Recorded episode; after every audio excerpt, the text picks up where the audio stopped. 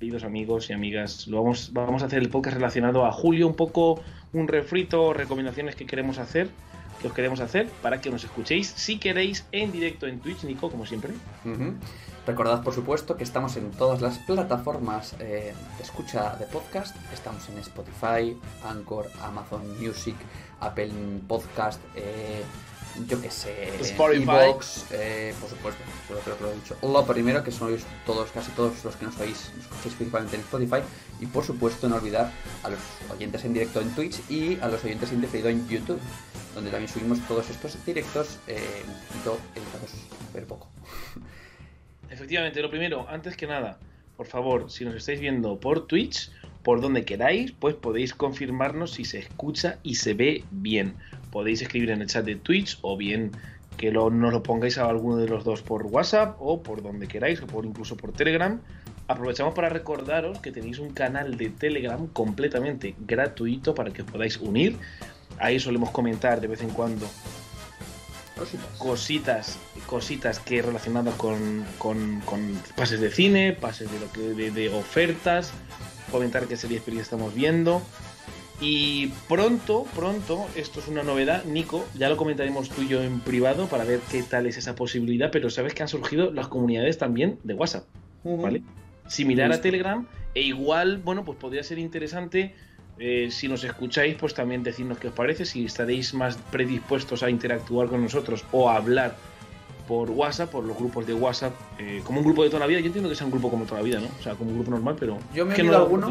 Me he unido alguno, pero no lo estoy consultando demasiado. Creo que quizás mm, todavía no está muy asentado el hecho de que No, la gente tenga ya, este ya. tipo de grupos en WhatsApp, pero ahí es una novedad que hay que explorar porque creo que es un, un medio más popular en España, por lo menos, para comunicarnos, así que si está guay, pues ya, ya iremos. Entonces, bueno, ya la comentaremos. En cualquier caso, chicos, chicas, amigos, vamos a, vamos a empezar, ¿no? Vamos a tener aquí una serie de, de conversaciones.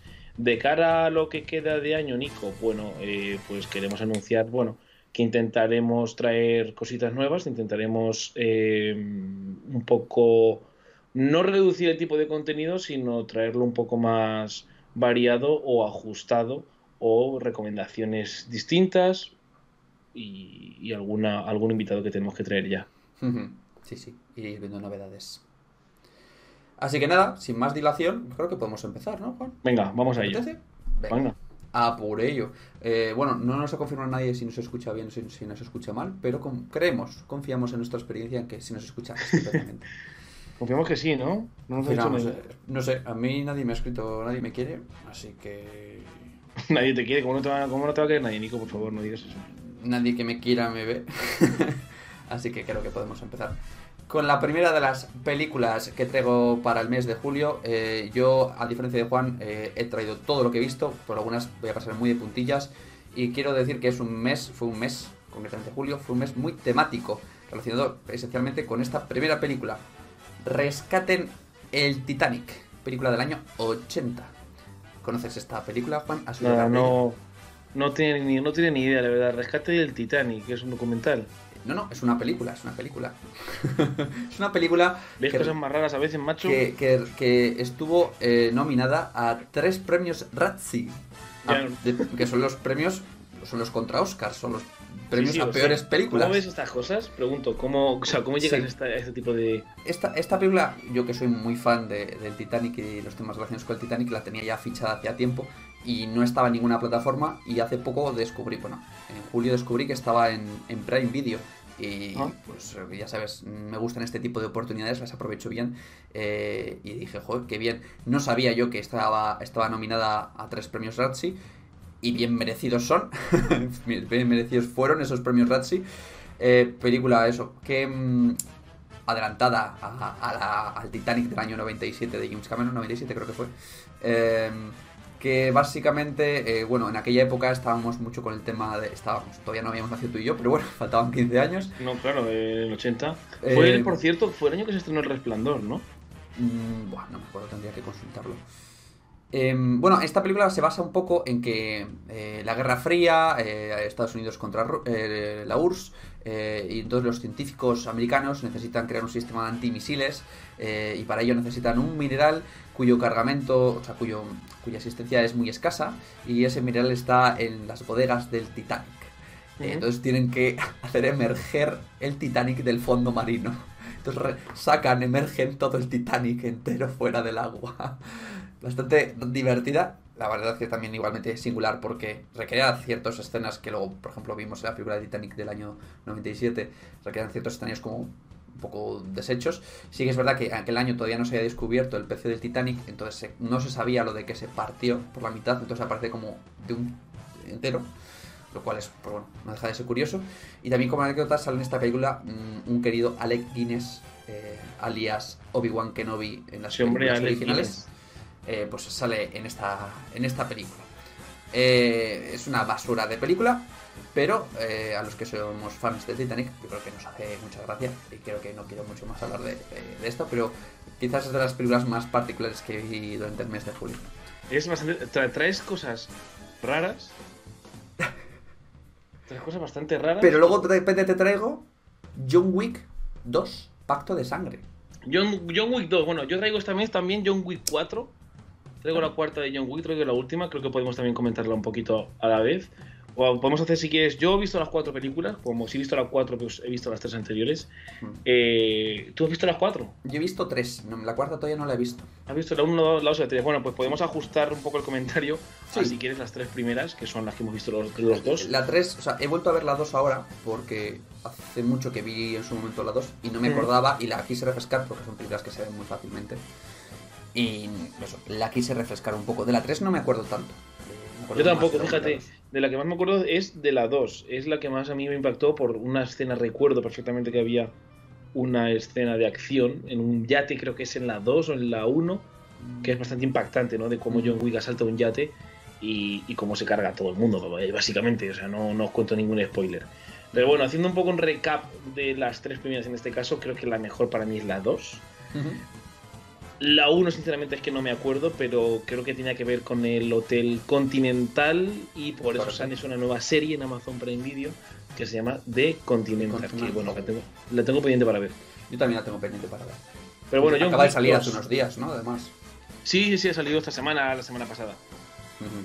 John Wick 2. Eh, a ver, la 1 a mí me impactó mucho porque, no sé, eh, era algo nuevo y fresco. Quizás, a ver, fresco se parece mucho a otras cosas quizás, pero para mí era novedoso y me enganchó muchísimo, tanto que no conocía nada y me vi la segunda y creo que bastante seguido la tercera porque creo que acaba de salir en aquel, en aquel momento. Y a mí John Wick me mola, me mola mucho, no sé qué prefiero, si la 1, la 2, la 3, la 3 ya os digo que no me acuerdo, la 1 y la 2 a mí me parece que son igual de buenas, no sé. Es probablemente una de las sagas más icónicas de acción, lo comentaba esta mañana en el trabajo que también le comenté que había visto hace poco la, la 4 John Wick y comentábamos que la epicidad que está cogiendo o que ha cogido ya Keanu Reeves interpretando a John Wick porque pues, bueno Keanu Reeves ha hecho Constantine ha hecho Matrix ha hecho el Diablo ¿es el Diablo viste de Prada? ¿es? es la del Diablo viste de Prada ¿no? no no no no eh, no algo así pactar con el Diablo no pacto con el Diablo no eh Sí, con Al Pacino. Ah, sí, pactar con el diablo, pactar con el diablo. Claro, pactar con el diablo. Esta es con, con, con Al Pacino, ¿no? De hecho, las dos, creo que tanto Constantine como Pacto con el diablo, Pactar con el diablo, las he traído al podcast. Sí, efectivamente. Pero bueno, que John Wick, eh, o sea, perdón, Keanu Reeves, es recordado muy bien por estas películas, por Matrix, por Constantine y por Pactar con el diablo. Y sin embargo, mm, está cogiendo muchísima fama con John Wick, porque de, a partir de la además incluso a partir de la segunda o tercera película, tendría que confirmarlo, coescribe la historia también. De hecho, a partir de John Wick, Keanu Reeves actualmente está desarrollando un cómic. Qué guay. No sé si tú lo sabías. No, no tenía ni idea. Sé que está ahora, creo que está desarrollando Constantine 2. Sí, también, pero aparte, estoy confirmándolo, pero eh, John Wick ahora está desarrollando un cómic. No sé si ya ha salido, si está en desarrollo, pero yo sé que lo está haciendo. Es un cómic basado precisamente en este universo John Wick o inspirado en John Wick. De, de, hecho, de John Wick ha salido también un videojuego que es John Wick X, que os lo recomiendo probar, que está muy chulo. Eh, la verdad es que está generando como una especie de pequeño universo de cositas. Sí, que estaba molando mucho. Universo. Sí que he visto que de Continental flojea un poco. Ah, ya, está, ya, ya, la estás viendo. No, no, no, me han dicho, me han dicho. O leído, no me acuerdo. No me han dicho, lo he leído. Y, lo cual ih, me, da, me da rabia. Pero bueno, vamos a mantenernos escépticos y cuando, cuando lo veamos, pues lo comentamos, vamos. Sí, sí, sí, claro, por supuesto, tengo que verla. Además, de Continental dicen que flojea o puede que esté bien, pero bueno, al final, al final es una serie de acción que si está basada en eso John Wick. Hace poco también vi otra serie que está basada en otro universo. Que dije, madre mía, está sacando ahora como spin-offs de, de sagas. No sé si era de Fast and Furious o de Saw. Bueno, de Saw ya hemos visto Spiral. Que se estrenó el año pasado, que es una especie de pre-pre-precuela de Saw que Mm. yo fui a verla al autocine y que me pareció bastante flojita. Pero ya están sacando, eh, como están finalizando sagas muy famosas de la historia del cine, como and Furious, que ya ha terminado, como ya veremos ahora también, bueno, John Wick por supuesto, y ahora están sacando spin-offs, están sacando como historias paralelas. Lo hemos visto con, el- con los Anillos del Poder, lo hemos visto con la de Juego de Tronos, que no me acuerdo, no sé Sí, qué. la de Fuego y Sangre.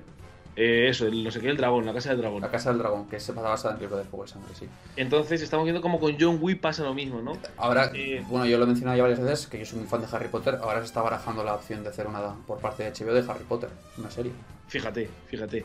También, bueno, an- Animales Fantásticos, aunque no sea propiamente, Sí. aunque, bueno, aunque se, se tenga bastante que ver, se considera dentro de ese universo. Entonces, a mí me resulta curioso cómo estamos eh, llegando a que una saga de, que prácticamente no es una saga o sí, bueno, sagas a partir de tres, trilogía, tetralogía de películas, ya hacen un- una serie basado en este universo. Es muy curioso, ¿eh? A mí me resulta muy curioso. No, no, pero me- me a ver, a mí no me, no me tristece, es decir, por ejemplo, me alegra mucho de No, que no. John Wick. Sí que es verdad que me da miedo que estén tirando del mismo hilo muchísimo hasta reventarlo, porque ya saben que cuando tienen una vaca que da leche, pues la exprimen todo lo que pueden. Claro. Pero bueno, yo de los, de los spin-offs que estoy viendo o de los que soy fan ahora mismo, mí me, me están gustando. Me acuerdo, por ejemplo, cuando terminó Breaking Bad, que sacaron esta, la de Bet- Better Call Saul. Eh, yo esa no la he visto, por ejemplo, porque no me llama, pero me han dicho que es una barbaridad de serie, que debe estar súper guay, que para Sí, la sí, gente que fue fan de, de Breaking Bad le- les está gustando mucho. O les ha También la tengo, también la tengo pendiente efectivamente y es. Sí, pero que mm, se puede llegar al, al- al agotamiento creativo. Pues sí, se puede llegar a ese Mm. agotamiento creativo que supone exprimir, exprimir, exprimir, sacar una serie. Ahora sacó incluso una otra película. Sí, se puede llegar a ese agotamiento y creo que vamos por ese camino. Pero mientras, pero mientras que se basen en una buena saga, como John Wick, que me parece Claro. una de las mejores, si no lo he dicho, de las mejores sagas de acción que se han hecho. Bueno, o sea, a mí se me viene a la, a la memoria, pues las, la mítica saga de Misión Imposible, o incluso las pelis que se han hecho del caso Bourne, Eso te iba a decir, justo. de Jason Bourne, que son así las que más se pueden parecer, con las diferencias de guion y de contenido que tienen. Aunque esta, a ver, eh, sí que es verdad que John Wick, tanto la 2, y ya pasamos a comentar luego también la 4, ¿no? Cuando me toca a mí, Nico, eh, pasamos un poco rápido a la 4, ¿no? Pero el toque que tiene John Wick es que no tiene guion. Si me, fi- me fijé en la 4, que, hombre, sí que no tiene guion. Tiene muchísimo menos diálogo que una peli de acción al uso. Ujú. Y, y el toque que tiene chino, japonés, asiático de artes marciales me recordaba a Jackie Chan. Ujú. Me recordaba las pelis de, de Noche. No, Noche y Día, no, ¿cómo eran? Le, Hora Punta. Las pelis de Hora Punta que hace Mm. Jackie Chan con.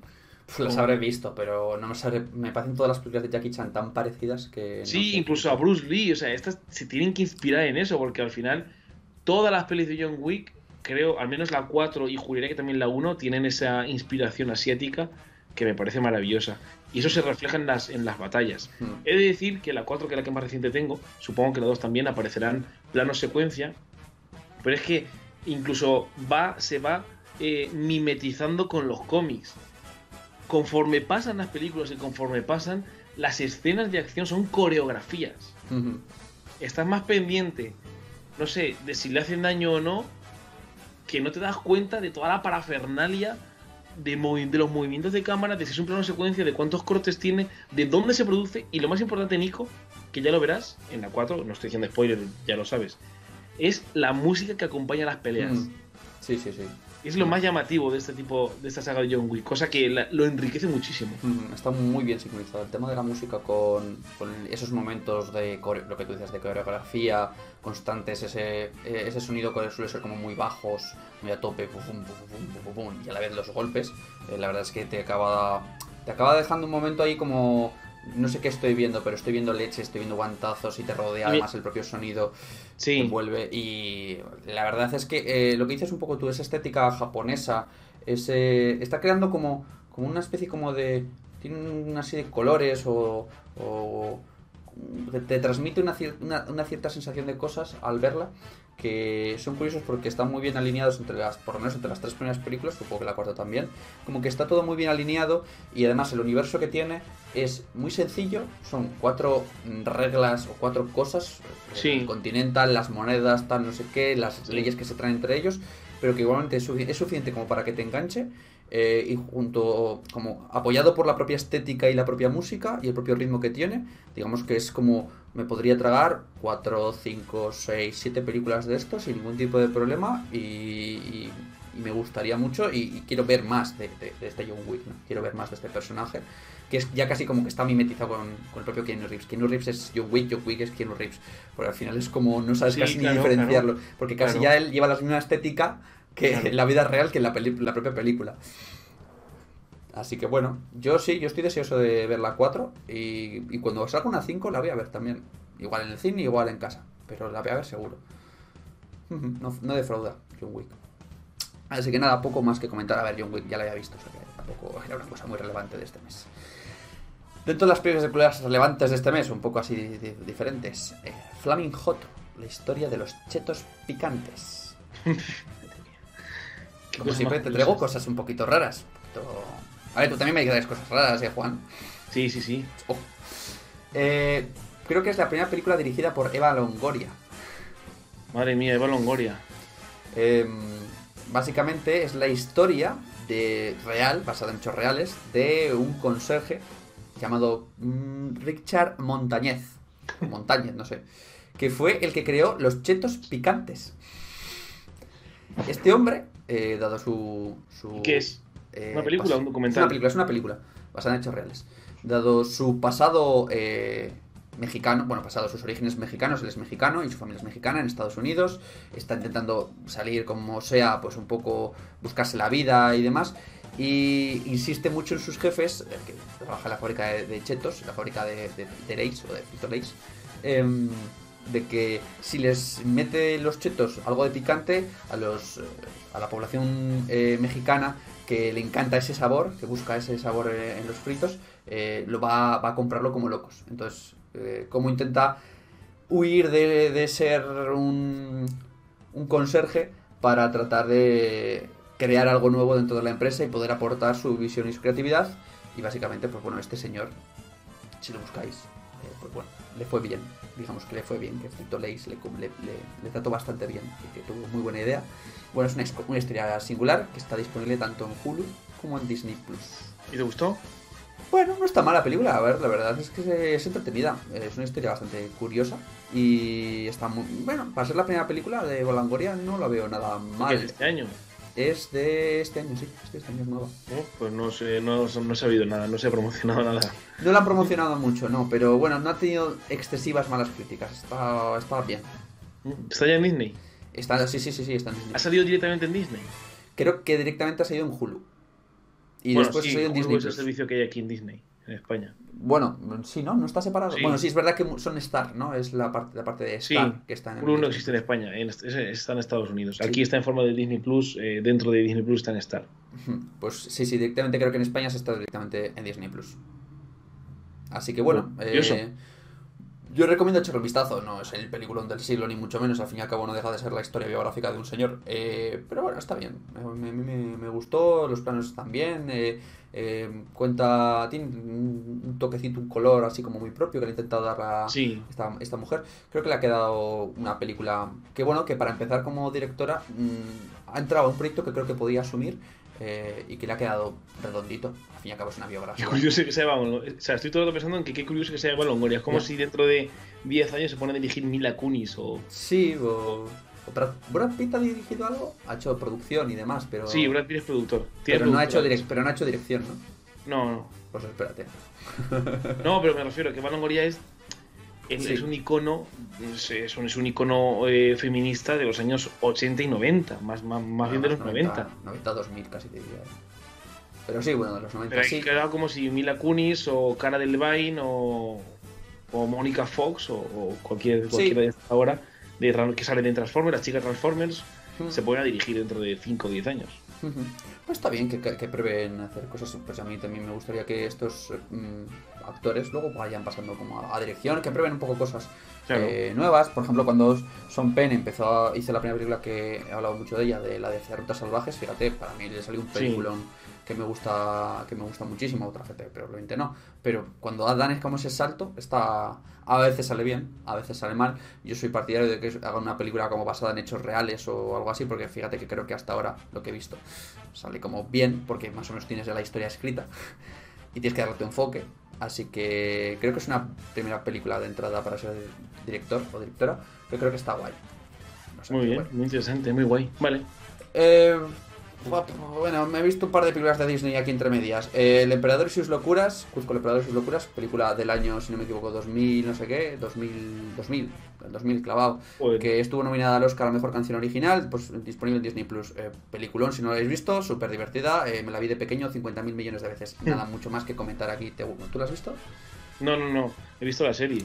Ah, La serie estaba la de Kuzco que va al colegio o algo así, que estaba en. Disney Channel en su momento. Pues es un personaje que está guay, eh, película divertida, eh, ya está, sin más. Por supuesto, luego otra película de Disney que he visto así, sin más, por pasando por encima, Lilo y Stitch, película nominada en su momento al Oscar a mejor largometraje de animación, Sí, año que he 2002. visto. Por Esta sí que supuesto. la he visto. Es la que se pone. Hay un montón de aventuras y se van a no sé dónde. y Bueno, no. llega Stitch al planeta Tierra y pues le pasan, Sí, sí. le pasan cosas. Y está Lilo Es una que la vi. La serie, la serie de Lilo y Stitch sí que me encantaba, sí, que, la, sí que la veía y vamos, juraría que también la he visto, pero pff, son de esta serie, son de estas pelis que vi hace tanto y que no he podido calificar ni he podido registrar, Nada. tendré que volver a verla. no mucho más relevante, es decir, al fin y al cabo, pues es una tarde de domingo y pues dices voy a ver algo que no tenga que pensar mucho, entonces pues ¿O no? pones Lilo y Stitch. Pero es historia de la animación, es decir, Sí. si estuvo nominada, es historia de la animación, todo eso, joder, es interesante. sí, desde luego que es- si no es si es una película que ya he visto y que me quiero volver a ver es porque probablemente sea una película de estas que marcaron antes y después en su momento. Y Claro. Lo fue Lilo y Stitch a día de hoy, se sigue hablando de Lilo y Stitch, creo que han sacado Claro. otras dos o tres películas de esto y sacaron una serie. Es decir, tuvo muchísimo éxito Ajá. y no hay niño ahora Pues- mismo que tenga 20 años que no haya visto Lilo y Stitch. ¿Pero qué fue primero, la serie o la, o la peli? La peli, la peli. O sea, esta fue la primero de todo. Lo primero de todo fue esto y justo creo que un año después, de- debido al éxito que tuvo, creo que debían sacar la, la serie de televisión. de Vale, entonces, entonces sí que entonces sí que la he visto seguro, porque Sí, me acuerdo sí. que me enganché a la serie por la peli. Que para no. Eh, voy a pasar también esto muy muy por encima porque mm, como ya os he dicho es el mes de eh, Titanic Eh, me vi muchas cosas relacionadas con Titanic y como quería repasarlo un poco que hacía mucho que no la había visto la tuve de fondo Titanic del año 97 ¿Pero cómo que es el mes de Titanic? es el mes de Titanic porque decidí ver muchas cosas de Titanic Ah, vale, vale, pero yo pensaba, digo, si igual se cumple algún aniversario o algo de hecho, Titanic. no, porque el, el hundimiento del Titanic fue en abril, el 14 de abril, si no me equivoco, de 1912 o 14 o algo así. Eh. Entonces, pues bueno, nada, sin más. eh, película que recibió 11 Oscars. ¿Qué más te puedo decir de Titanic que no ya sepa, que no sepas ya? James Cameron. Bueno, voy a, voy a decir una, una, un popular opinion. Titanic es, Titanic es una película, en mi opinión, sobrevalorada, ¿eh? Sobrevalorada. ¿Por qué te parece eso? Pregunta, ¿eh? Que me parece Sí, sí. totalmente válido y, y creo que tienes un poco de razón. Porque a ti, en tu, en tu opinión, ¿por qué te parece que está sobrevalorada? Porque creo que cae en los estereotipos del romanticismo Mm. y al final, sobre todo, bueno, sobre todo al final, se muestra un poco las deficiencias que tenía James Cameron en mostrar las emociones. Sí que es verdad que veníamos de mentiras arriesgadas, que yo creo que mentiras arriesgadas es bastante mejor que Titanic. Y trata el amor, tra- tra- el trato del amor en Titanic, sobre todo al final, como digo, es bastante manipulador. Creo, creo que te, creo que intenta inducirte ciertas emociones y no deja al espectador que decida un poco si le da pena, si le da liberación, que por fin pase lo que pasa, si está más con él con DiCaprio o siente más la lo que le pasa a DiCaprio, siente más lo que le pasa a Ken Winslet, bueno, Estoy de acuerdo. Estoy de acuerdo con que Jack cabía en la tabla perfectamente y no hacía falta que la cascase. Eh, estoy de acuerdo con que yo de pequeño vi muchas veces Titanic y para mí pasaba como, no sé, dos semanas en el barco, tres, y en realidad es el transcurso de tres o cuatro días y es como, a ver, Vale que haya amores pasionales y tan intensos, pero en aquella época, dadas las dos clases de personas que seleccionaban una, una persona pobre y una persona rica, adinerada, la edad que tenían, etcétera, me parece todo como demasiado forzado y exagerado. Creo que se podría conseguir una historia un poco más suavecita, natural, menos tópicos, Sí, menos sí, exagerada, sin más. Que Es esa- exagerada. Es una, peli exa- una Sí. película exagerada desde el punto de vista, pues, de, de lo que pasa, ¿no? O sea, de- del guion, del, del desarrollo y del contenido. Porque las actuaciones están muy bien. ¿Qué vamos a decir de, de DiCaprio y Winslet? Si a partir de ese momento se, cometió- se convirtieron en mejores amigos. ¿Qué vamos a decir de James Cameron que lo catapultó? Fue durante más de 15 años la película más taquillera de la historia hasta que la sobrepasó Avatar De nuevo suya. que también es de James Cameron, entonces creo que a partir de yo siempre lo he dicho, Titanic es la película a partir de la cual James Cameron perdió la cabeza y se empezó y empezó a hacer Avatar, empezó a hacer absurdeces sin sentido que Ya la había perdido un poco antes, no te creas. que no, tanto- no, no, con Titanic que ganó 11 Oscar que lo que fue un bombazo, que fue un pelotazo Los de taquilla. Terminators, luego a algunos se le empieza a ir un poco la cabeza. pero luego tiene la de le llaman Body, por ejemplo, que está bastante bien. Yo creo que está por ahí, entre medias. No sé. Mm, Sí, bueno, Titanic y Avatar. En cualquier caso, me pare- sinceramente creo que me- no sé cu- cuál me gusta menos o más, si a Titanic o Avatar. Sí que es verdad que, eh, hablándolo, no sé con quién estaba hablando, que eh, hay un momento muy gracioso en Titanic que es incluso sarcástico, pero hay un momento muy gracioso cuando se empieza a hundir, se empieza a ver el agua y la banda, y la banda de música sigue tocando. Me parece gracioso. ¿te parece gracioso? A mí un momento súper triste. Pues me parece bastante gracioso, ¿Por como, si, como la banda sigue tocando a pesar de que se están inundando. Pero es que eso sucedió de verdad, así. Por eso me parece gracioso, me parece gracioso. Pues te- Verlo- me, verlo me- parece gracioso como o sea, toda esa, toda gente realmente murió y a ti te parece gracioso. No, como si se la sudara la vida a, lo- a los del Titanic, a, a la banda. O sea, dicen, a mí me da igual que se hunda el Titanic, yo sigo tocando, ¿sabes? Pero es que no, lo, que- lo que querían hacer no era tocar porque seguían, porque les apetecía tocar, lo que querían hacer era mantener la calma del resto de la gente. Aún más creo, que, me parece. creo que no entendiste muy bien lo que Aún más pasaba. gracioso, aún más gracioso me parece. No sé cómo te puede parecer gracioso.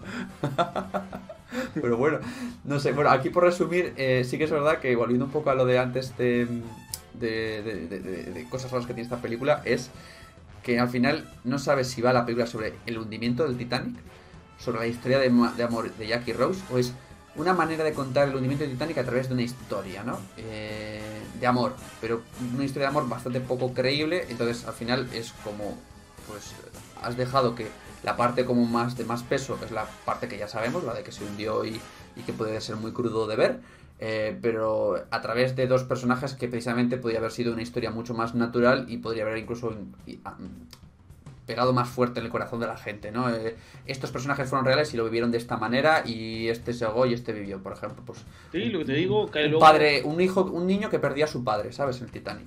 y cae luego en, los, en todos los sentimentalismos. Y es que, bueno, sí, yo creo que puede que yo tenga razón, puede que tengas tu razón, puede que ninguno, pero al menos estoy exponiendo una opinión. No, no, si estamos más o menos de acuerdo, yo creo, o sea que, que sí, que ahí pecó como de un poco Venga, pues, película bueno. sobrevalorada, siguiente. No, broma. A ver, súper sonorada no, pero a mí me gusta mucho, es una película que me gusta mucho, la he visto 5.000 millones de, de veces, incluso desde pequeño. De nuevo, esto voy a pasar muy por encima, eh, un documental eh, que se llamaba, de nuevo, mm, muy parecido a la primera película de Rescate en el Titanic, esta se llama Renar el Titanic, un documental de National Geographic que es bastante malo, aburrido, lento, que dura 46 minutos y de los cuales las mismas imágenes salen 7 u 8 o 9 veces en la que básicamente como que retiran el agua del mar del Atlántico para que veas expuesto al sol el pecio del Titanic. Sin más, no hace falta ni que lo veáis, ahorroslo, está en Disney Plus. No tiene ningún tipo de sentido, entonces. No merece la pena nada. En cambio, tenemos otro documental que sí que quizás es más interesante, del cual también voy a pasar muy por encima porque quiero acabar ya y con esto acabo todo lo relacionado con el Titanic, que es un documental que, de nuevo, eh, grabó creo que, no sé si lo grabó James Cameron, bueno, es de James Cameron, basado en la persona de James Cameron, sobre qué errores cometieron al recrear la historia de la película. Eh, me lo vi un poco seguido de, de la- de- de ver la película. Eh, no sé si es de National Geographic o no, pero básicamente es eh, James Cameron reconociendo los errores eh, técnicos en cuanto al hundimiento del Titanic, no en cuanto a el guion de Jake, Jack y Rose, Sí, sí. sino más en cuanto a cómo lo recrearon, etcétera, eh, con determinados expertos sobre el Titanic. También aprovecha él mismo para pedir disculpas a algunos eh, familiares de personajes reales que salieron en la película. Pues, por ejemplo, había un capitán o un tripulante del, del barco que dispara a un pasajero y luego se suicida. Y entonces, pues eh, como que él recreó esa escena así, que en realidad a lo mejor no sucedió de esa manera, eh, y que creo que la familia de ese hombre pues se enfadó al ver la película. Y entonces pues sale él reencontrándose con esa familia o hablando de esa familia precisamente, de que no le han perdonado y demás.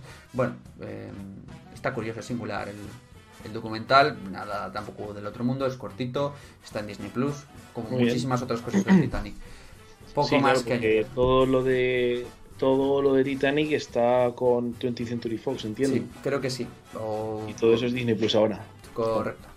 Y ya por último, hay una película que ya he visto también, eh, así que poco más que añadir. eh, Ángeles y Demonios, eh, película protagonizada por nuestro querido eh, amigo Tom Hanks, junto con Ewan McGregor.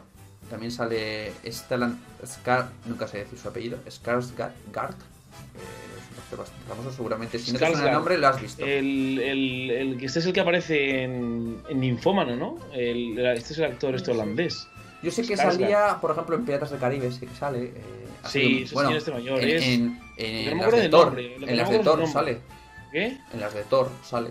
Sí, es este, no, no acuerdo el Sí. nombre. Es que el Stellan, Stellan Skarsgård. Stellan, eso es. Stellan Skarsgård, sí señor. Eh, película de Ron Howard, que a mí es un director que bueno, hace películas que está bien. Música de Hans Zimmer, eh, basada en las novelas de este escritor, Dan Brown, que es el de... eh, joder, no me sale ahora mismo. Eh, ¿Cómo se llama estas? La de la Mona Lisa, esta. eh, la de Código Da Vinci. El código da Vinci, claro. ¿Esta es la segunda o la tercera? Ya Esta es la segunda, luego va a Inferno y creo que ya no hay más películas de esto. A mí es una saga que sí que me gusta bastante, no sé si es la mejor, la peor, bueno, Yo solo he visto la primera. interesante.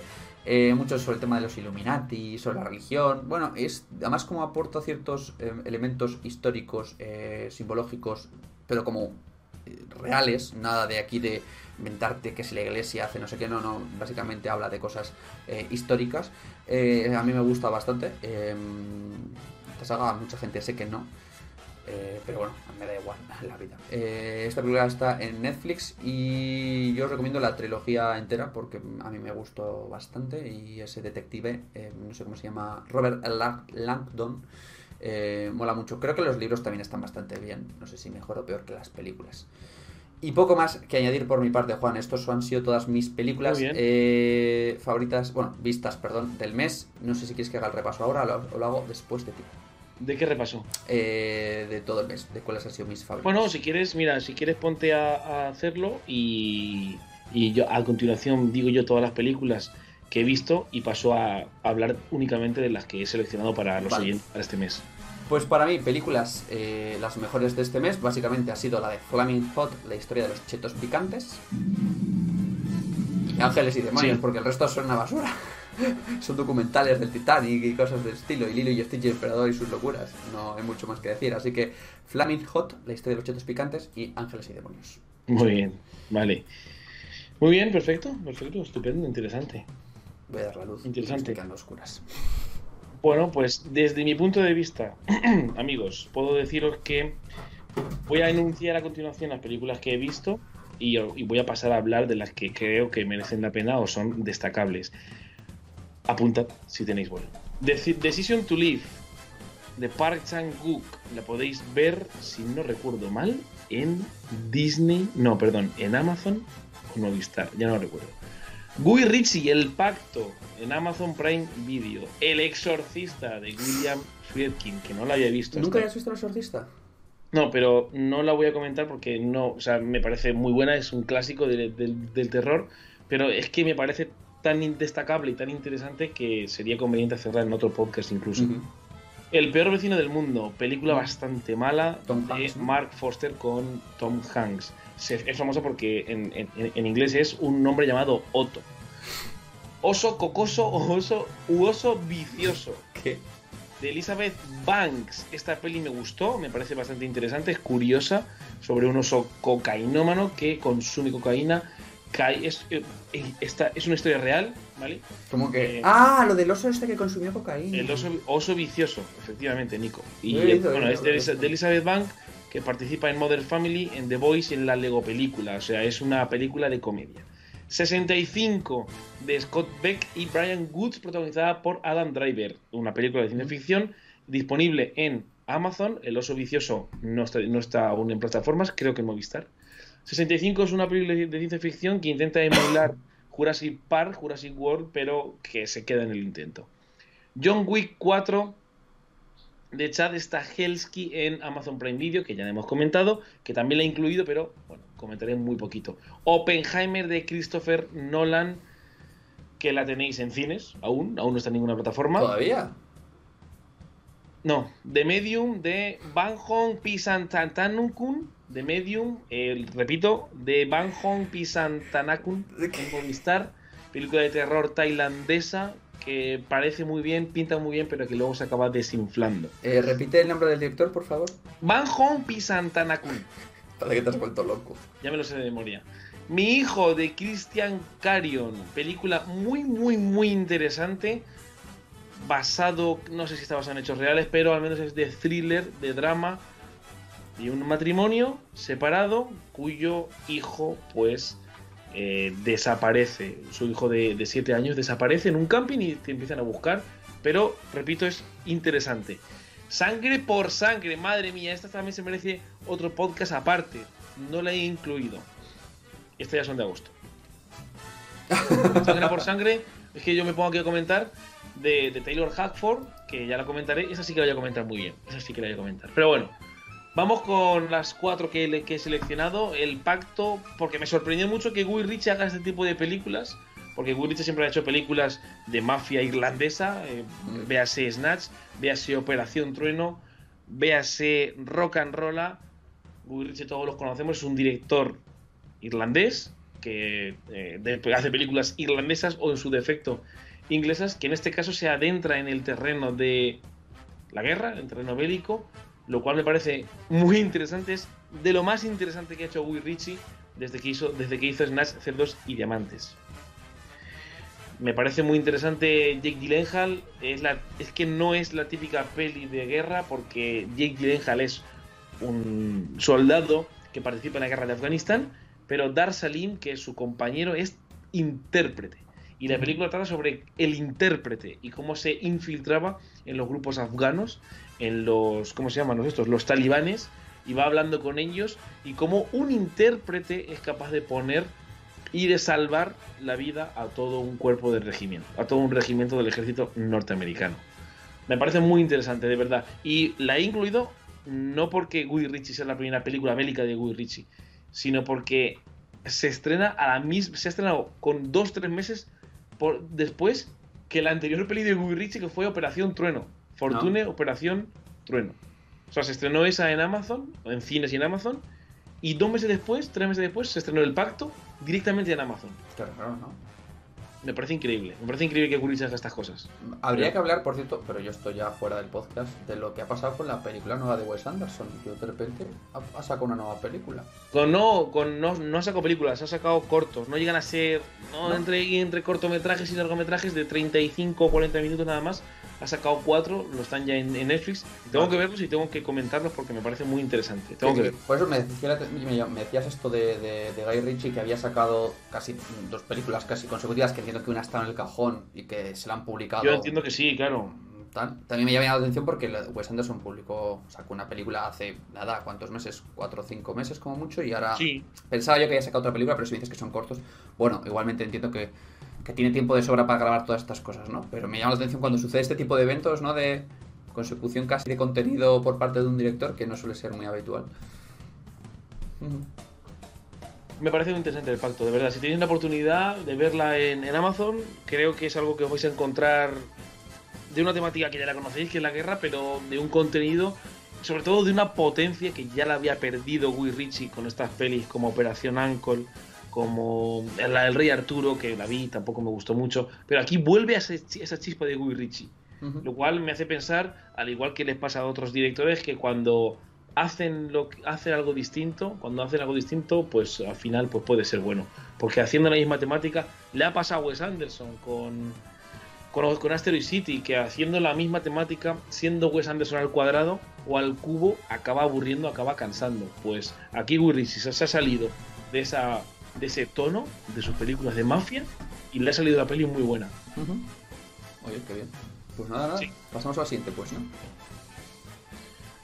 Eh, bueno, Park Chan-wook, Nico, tu, tu aclamado director de Old Boy, ha hecho, ha hecho una, una auténtica maravilla. Ya lo vimos en Stalker, eh, película del 2013 de Park también, realmente interesante. Pero es que ha hecho probablemente... Es, esta creo que es mejor que Old Boy, eh, porque no trata tan, tanto la violencia, no trata... No tiene... Tiene, tiene comedia como Park Chan-wook y la, comedia que tiene Decision to Live, que es la última película de Park Chan-wook, presentada en el Festival de Cannes del año pasado, de perdón, de 2022, te ríes, ¿no? Tiene puntos de comedia, pero esta es una película más completa que Old Boy. Y a mí, al menos a mí, me resultó más atractiva.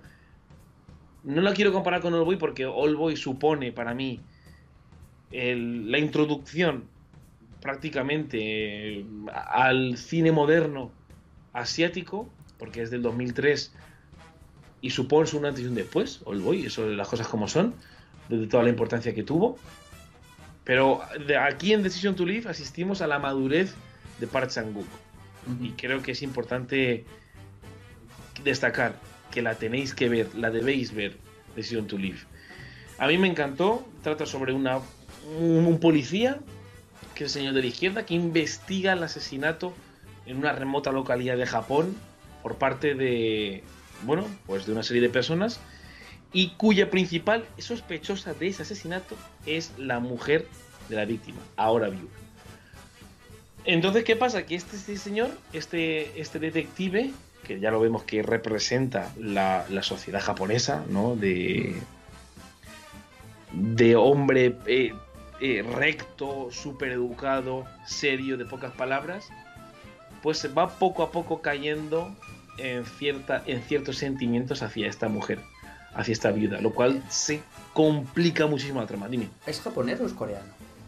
Park Chan-wook es coreano. Surcoreano, perdón. He dicho japonés, pero ah, vamos, Vale. lo siento, pero es que para mí, eh, eh, para mí me, me- me es indiferente. De hecho, ahora vi ayer, ayer, anteayer, ayer, vi otra peli, vi, una peli japonesa surcoreana y no te sabría decir. Sí, sí, te iba a decir que, o sea, que yo no tengo ni idea de estas cosas, ¿eh?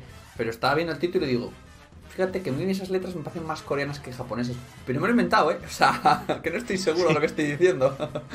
Muy recomendable, de verdad, muy recomendable Park Chan, perdón, Park Chan-wook, por supuesto, muy recomendable Park Chan-wook, que los que lo sigáis, que sigáis todo lo que hace, pero más recomendable aún Decision to Live. Estaba, estaba recordando que solamente he visto Old Boy y Decision to Live, o sea, me queda Stalker, me queda La Doncella, me quedan un montón de películas de Park Chan-wook que, que merecen, que seguro que están muy bien, pero bueno, yo solo puedo hablar, tú solo, tú has visto Old Boy también, ¿no? Mm, Me gustó mucho, mucho. La vi en el colegio mayor y me acuerdo de ella con mucho cariño.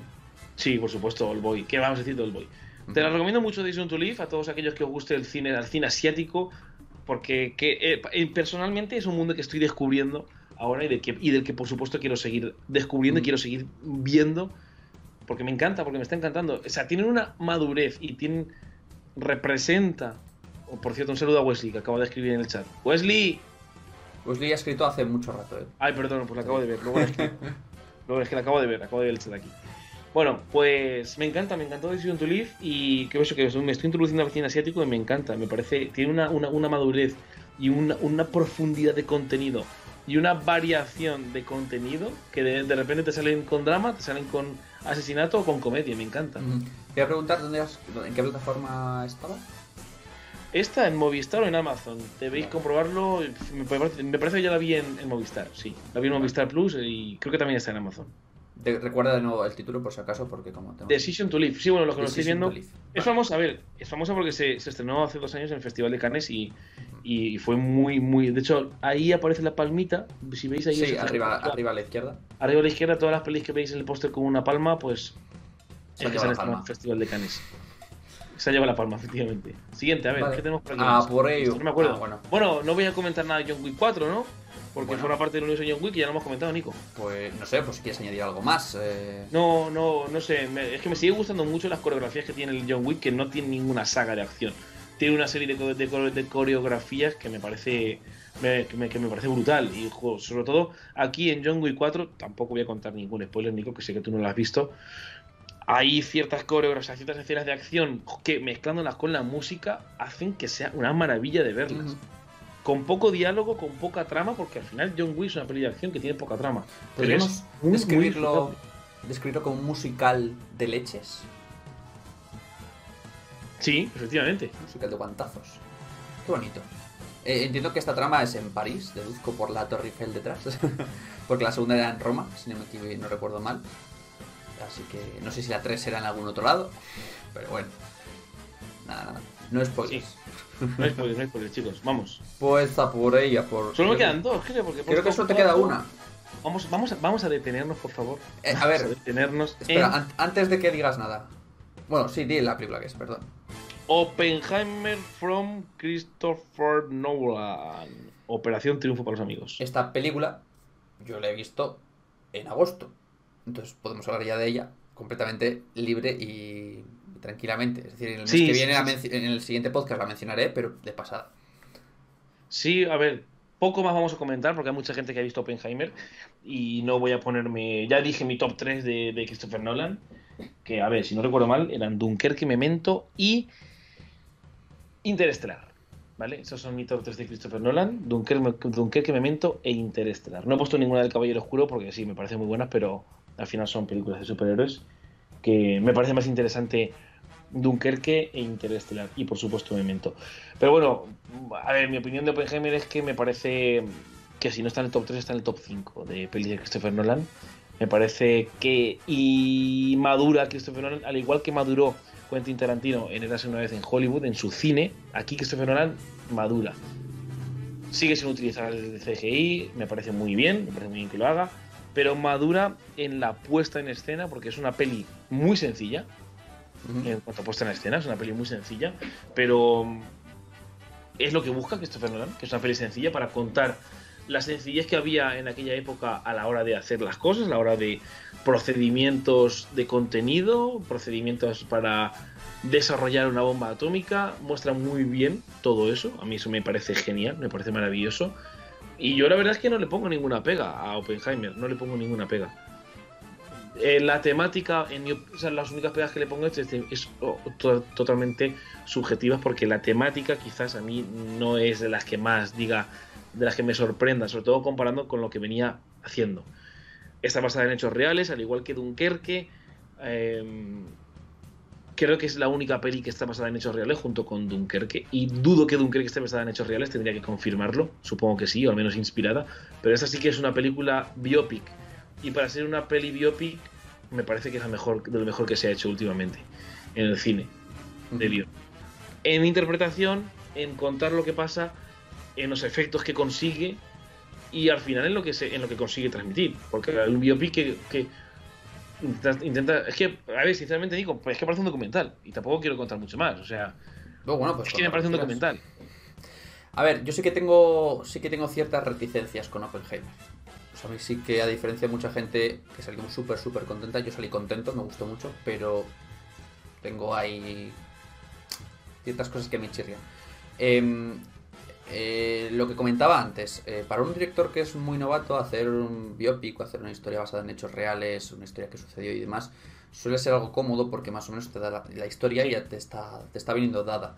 Entonces, que es verdad que eh, a Christopher Nolan, que tiene esa capacidad de crear, de ir más allá, eh, de contar historias de manera diferente, etcétera, creo que le ha limitado mucho. Es decir, yo la veo y no, o sea, y sí que veo ciertas cosas que son muy de Nolan, mientras que a lo mejor no me llegas a decir que es de Nolan, me llegas a decir que es de un director llamado mm, Gustav no sé qué, y te digo que está muy guay la película, pero no me parece una película como una película al uso de Nolan.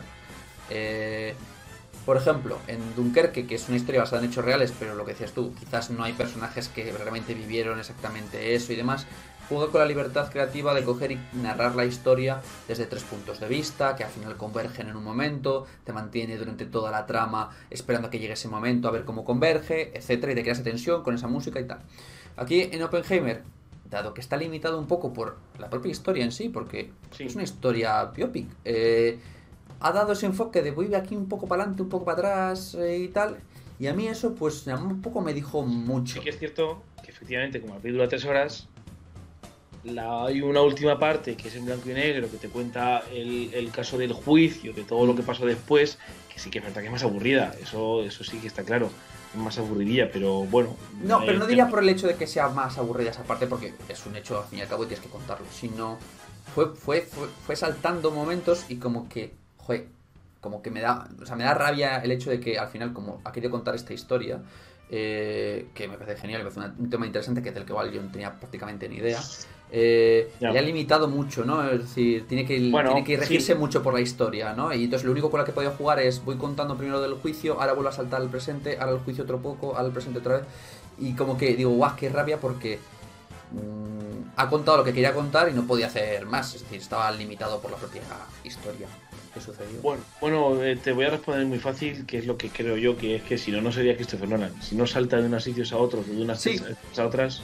Pero que, es como tan raro que mm, Christopher Nolan haga un biopic de una persona concreta y real. Se me hace raro, por ejemplo, yo que sé, tienes la película de. de- joder, a ver si me salen las películas. Tienes la de la, la máquina esta. Joder, no me va a salir. ¿El truco final? El truco final no, perdón. A ver, quiero decir.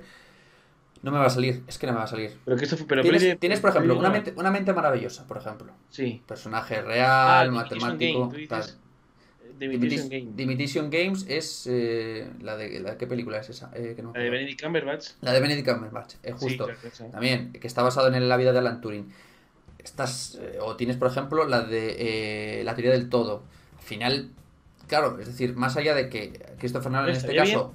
Estaría bien hacer un, hacer un, hacer un podcast sobre biopics. Estás, estás hablando de pelis chulas. La teoría del todo, The Imitation Game, Una mente maravillosa. Tenemos Oppenheimer.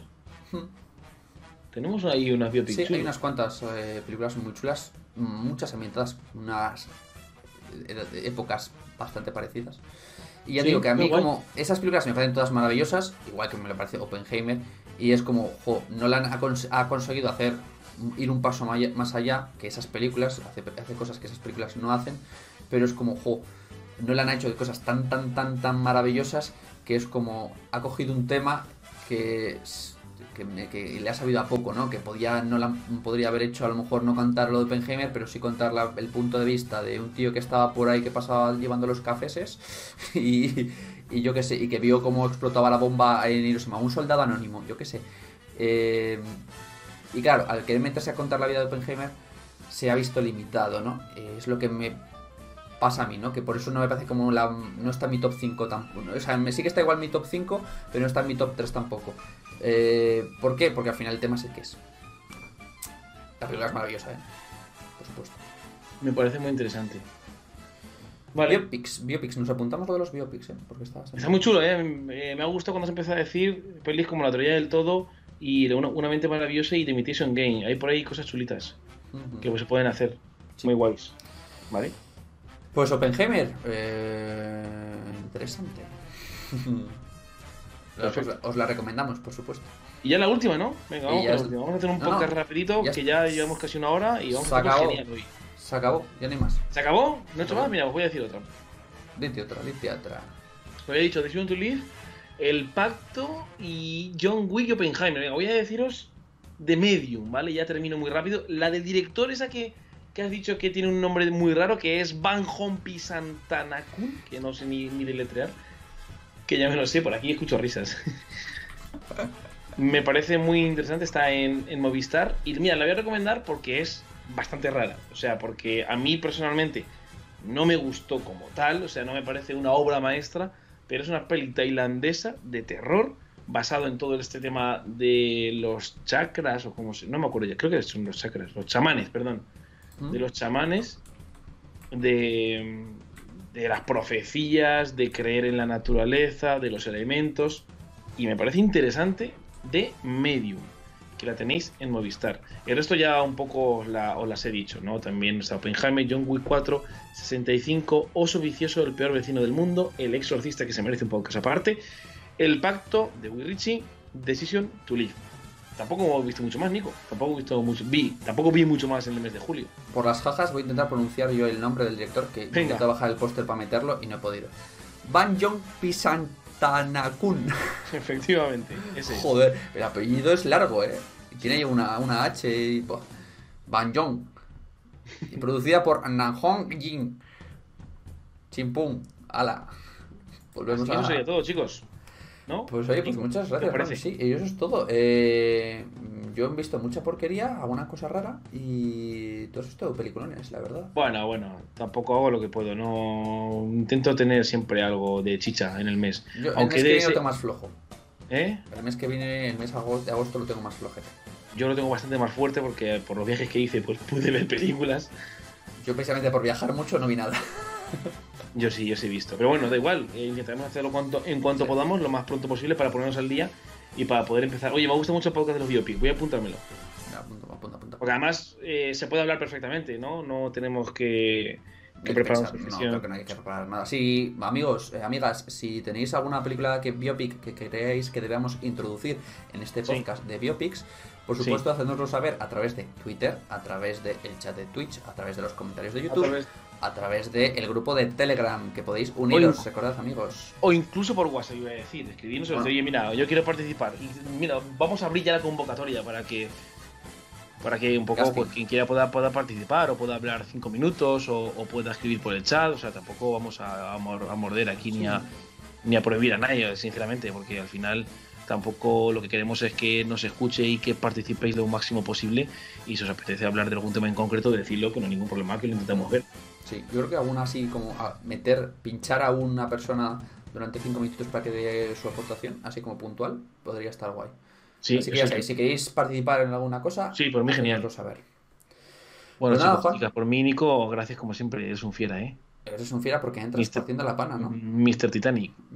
Joder, este mes, ese mes no sé, no sé qué me pasó, pero yo creo que no era consciente. Gracias como siempre, Nico. A ti, por, Juan. un, por un ratito más hablando de. refrescándome un poco lo que pasó con el Titanic y recomendándome cosas chulas también, por supuesto. por supuesto. Bueno, pocas, pocas, cada, cada mes menos. Es Bueno, no, peor, no te, peor. no te subestimes, hombre, no te subestimes, bro. Así que nada, chicos, chicas, recordad, nos tenéis Gracias. en todas las plataformas, en Spotify, Anchor, Apple Music, Apple Podcast, eh, Amazon Music, eh, Evo-